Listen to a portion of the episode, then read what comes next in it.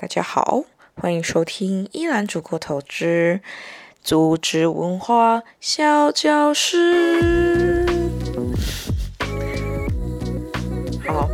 今天呢，我们的组织文化小教室呢，想要用短短十分钟，挂号尽量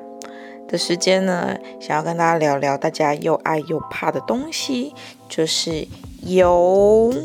好，其实之前呢，我们在蛮多次节目的时候呢，我自己跟大家聊到油的心得就是呢，与其去尽量少吃油，不如你去选择一个对你的烹调或是对你食用好的油脂，因为好的油脂呢，其实对于身体呢。不但不会有负担，而且也可以帮助我们，呃，在降低胆固醇、心血管疾病上面是有帮助的。所以今天就想要花一点点时间跟大家聊聊怎么选择一个好的油。好，那其实，在呃我开始啊很认真学做菜之前，或是初期的那段时间呢，我也常常会有一些问题在心里，就会问说：哎，这个植物油呢，一定比动物油还要来得好吗？那如果我今天是要用炸的，不是要用煎的、炒的，那我的炸油应该要怎么去做选择？那再来是，嗯，少吃油真的对身体比较好吗？或者是说，哎，到底吃什么油，选择什么油对身体是比较好的？就是我相信大家应该都多多少少会有这些疑问。好，那 在我们来开始讨论这些题目之前呢？想要先跟大家介绍油脂的几大的分类。好，那讲到油脂呢，就必须介绍两个不同的东西，一个是饱和脂肪酸，一个叫做不饱和脂肪酸。我相信大家可能之前啊，比方说看那些电视广告，好了，有人在介绍广告的时候，一定都会多少提到这两个东西。那这两个东西到底是什么呢？我们先来讲不饱和脂肪酸。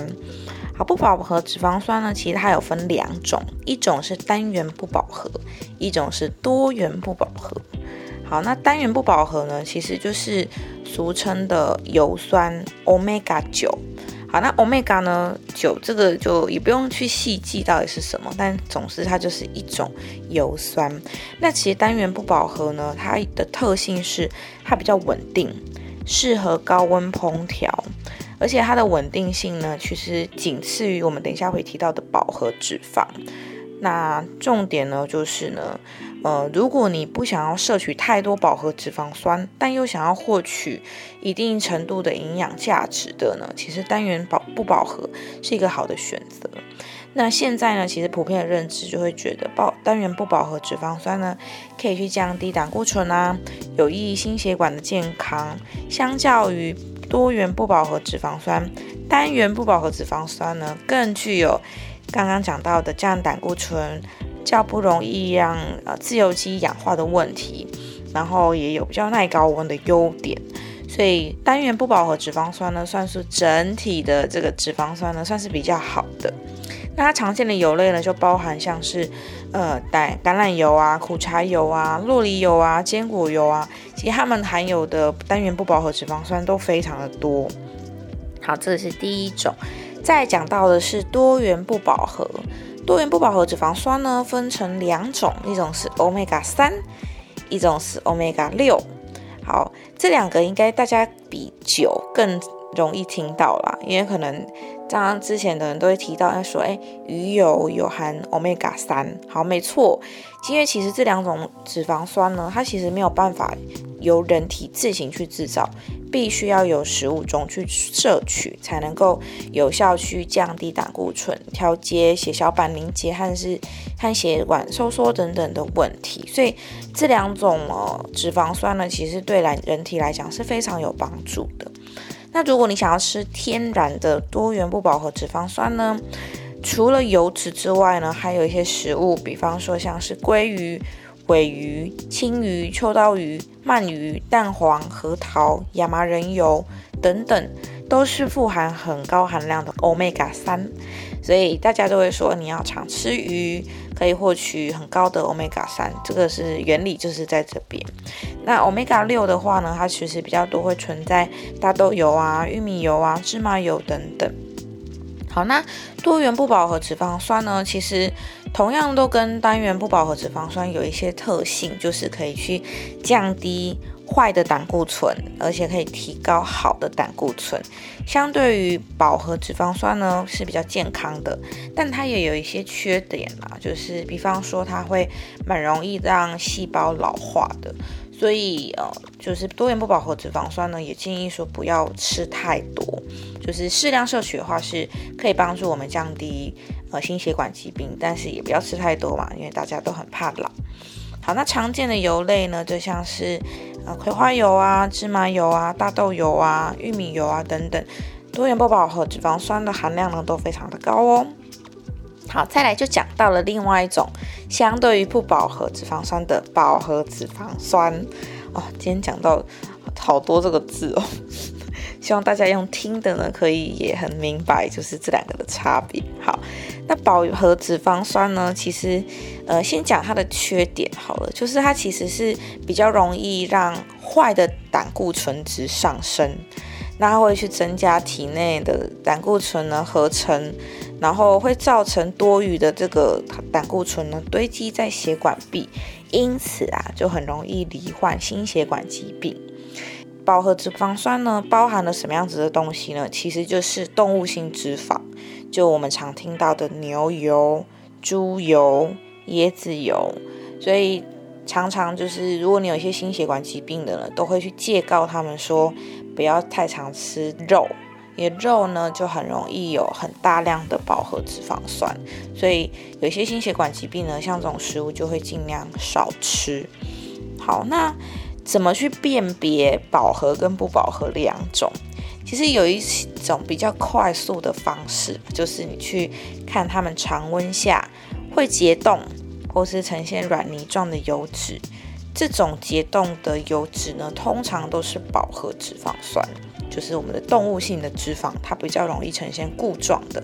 所以，比方说像是牛油啊、猪油啊，它冰在冰箱啊，其实是很容易结冻的。这种就比较是呃动物性脂肪所造成的。呃现现象，那如果是常温下呢，呈现液态的油脂呢，它有比较高的比例是不饱和脂肪酸，那就是植物性油了。一般室温下呢，会呈现液状，所以大致的分类呢，可以是这样子去区分。讲这两种脂肪酸呢，也跟大家介绍另外一种很常听到的，叫做反式脂肪哦。讲到这四个字，大家可能汗毛都要竖起来了，因为反式脂肪感觉是一个超级肥胖的元凶，对身体很差的这个罪魁祸首，獐头鼠目这样。好，那的确呢，反式脂肪呢，相对于前面讲的那几种呃脂肪酸呢，其实但真的不是那么的好，因为反式脂肪结构呢，跟饱和脂肪酸其实有点像。因为它们都是会去增加血液中低密度脂蛋白胆固醇，也就是所谓的坏胆固醇的浓度。那同时它也会去降低好胆固醇的浓度，因此就会去增加血管硬化的风险啦。而且啊，反式脂肪它在进入身体后啊，就很难代谢掉，它比饱和的脂肪酸啊更麻烦。所以这是为什么人家都会说尽量少吃反式脂肪的东西，因为的确它就是会对身体造成比较严重一点的负担。那其实反式脂肪啊也有分天然的跟加工的。我们讲比较负面一点点的，通常是指加工过的这种反式脂肪。天然的这种反式脂肪呢，其实吃多了对身体还是会有负担。可是呢，相对于加工的，其实它对于身体的呃影响呢，就相对小一些。那天然存在的反式脂肪啊，就比方说刚刚提到的牛啊、羊肉啊、天然的牛油啊、天然的乳制品，其实都是存在着反式脂肪的。那加工的话就很多了，其实就是大家可能常常会听到的人造奶油，或者是高温油炸过的咸酥鸡、炸鸡、薯条、洋芋片，或者是人造酥油，就是比方说像是蛋糕啊、甜甜圈啊、面包这种，它一定多少会含有一点点人工酥油。还有像是液态或是粉状的奶精，这种是人工合成的。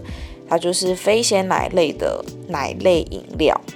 那或者是奶类的制品，都很容易会含有反式脂肪。所以像这种啊，真的要尽量少吃。那如果你要尽量去避免反式脂肪的话呢，就是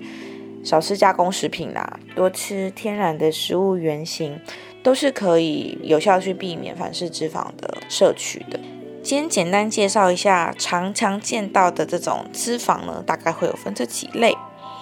好，那所以呢，介绍完了这整体之后呢，那我们就来回答我们刚开始节目所问的问题。首先第一题呢，就是诶，植物油一定比动物油还要来得好吗？好，这一题呢，其实刚刚我在介绍所有的脂肪酸的时候，基本上都已经回答到了啦。其实 in general 来说，植物油的确会比动物油还要来得好，原因是因为呢，它的脂肪酸的成分呢，其实可以降低我们可能的心血管疾病的风险，然后同时呢，它也可以降低坏的胆固醇，去增加好的胆固醇的一个油脂。所以 in general 来说，的确植物油会比动物油来得好。但是呢，如果你去站在烹调的角度来看好了，比方说你今天要油炸，你今天呃炸的方式可能是会比较久一点的，那你再去采用发烟点比较高的一个油脂的时候呢，其实有一些的植物油并不见得比动物油来得好哦，因为像比方说。呃，有一些葵花油或者是棕榈油，它们的发烟点其实都相对比较低，可能都是只有一百七十度以下。那如果你今天要进行高温的这种烹调的话，这种发炎点比较低的油脂，其实它是会产生致癌物质的，它就很容易挥发掉，然后造成整体油脂的一个氧化，那反而我们吃下去是有负担的。那这种时候呢，动物油脂相对的发炎点会是比较高，因为像比方说牛油、猪油这种油脂，它发炎点都可以在两百二十度以上。如果是这样子的比较的话。动物油呢，会稍微比刚刚讲到这种发烟点比较低的植物油还要来得好，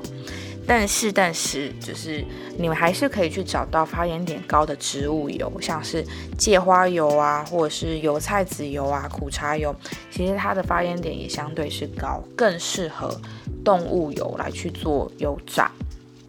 所以这个先回答第一题。好，那再来就是哎。呃，榨油要怎么选？诶，其实好像刚刚也回答过了，就是基本上发烟点高一些的油脂啊。呃，如果你要炸的话呢，一定至少要一百八十度以上。那基本上很多的植物油也都相对有这样子的一个特性，所以榨油的话，尽量你可以选还是选发烟点比较高一点的，呃，像是刚讲到的这个芥花油、苦茶油、油菜籽油、葡萄籽油。我觉得都是还不错的选择。对，好，那再来回答一题：少吃油对身体真的比较好吗？嗯，no no no，这题呢，我觉得之前也有一直讲过。其实脂肪啊，也是人体所需要的营养成分。它除了可以带给人体所需要的热量之外呢，它也可以帮助我们去吸收很多的脂溶性的维生素。因为脂溶性有一些的脂溶性维生素是反而是需要油脂去做呃身体的吸收的，那这时候呢有油脂呢其实是可以帮助我们去吸收更好的一个成分。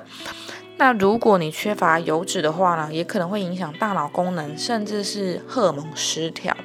所以会建议油脂呢，呃，它有一个人体所需要的一个成分。跟比例在，但是千万不要说我因为要减肥，完全不吃油哦，不吃油真的是对身体是不好的。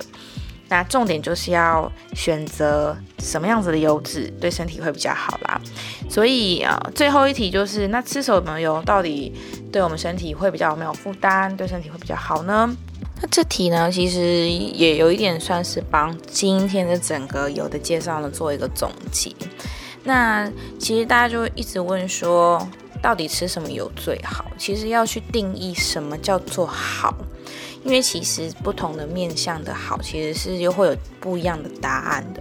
比方说你今天是要单吃油的话，那刚刚讲到的像单元不饱和脂肪酸这种油脂呢，它其实比较不容易使坏的胆固醇上升，那就会建议说，只要你是在单吃，比方说你的沙拉，你单纯想要加一点点橄榄油，那这样子的不单元不饱和脂肪酸含量成分比较高的油，就会比较建议可以单吃。那第二种就是呢，诶，那如果是用来煎煮烹调或是用来炸的话，那哪一种比较好？这个就是用发烟点呢，可以来去回答这一题。就是其实每一种油的耐受的温度，也就是发烟点，其实是不一样的。那适合的烹调的方式呢，也会有所不同。那这边也是稍微介绍一下发烟点呢，其实只说油品啊，你在加热之后会开始冒烟的最低温度。因为任何的油类啊，只要达到冒烟点以上，它就会开始产生质变。那直变之后呢，就会产生自由基，甚至是产生致癌物质。所以我们在做煎、煮、炒、炸的这种油脂的选择很重要，是因为我们不能够让我们的油呢超过它本身可以承受的这个发炎点。如果超过的话呢，就很容易产生致癌物质。所以就回到说，好，如果今天我们是要来。煎煮炒的话，那煎煮炒价其实它的发烟点呢，基本上呢不会到太高，基本上都会是在一百六十度以下就可以了。所以选择类多的啦，就是呃饱和脂一般的饱和脂肪酸，就是动物油啊，或者是单元性不饱和脂肪酸，像是葡萄籽啊、大豆沙拉油啊、玉米油啊，其实它的发烟点都还算是在一百六十度的。那多元性不饱和脂肪酸呢，有一些它其实发烟点其实是很高的，像是苦茶油、芥花油、油菜籽油，它其实是很高。那这种油呢，就反而可以很适合拿来做炸的。所以，呃，对于要烹调的这种选择呢，所谓好，其实就是要能够选择符合你的烹调方式的发烟点的油脂，这个就是做好。好，那再来呢？就是如果你今天不只是想要去，呃，讲究说油本身的这种降胆固醇啊，或者是降低心血管疾病风险这种考量，你还想要吃到本身植物里面的营养素或是植化素的话呢，那你就要考量制作油品的方式。所以，比方说像是橄榄油好了，很多房间的橄榄油呢会非常强调它是用冷压初榨的油品。好，那为什么它会去强调这个呢？原因是因为初榨冷压的油品呢，它其实算是很顶级的橄榄油，它其实是在一个比较低温，大概二十八度以下的这个环境下压榨出来的橄榄油。那这种压榨式的橄榄油呢，其实它的营养价值跟香味啊都是最棒的，因为它是。带有天然的深绿色，同时呢，它的油的处理方式呢，比较不会破坏它原本的成分，就可能会富含比较多的矿物质啊、维他命 E 啊，或是抗氧化物等等。那相对于就是我们讲到的精致油品，好了，它可能就会在这种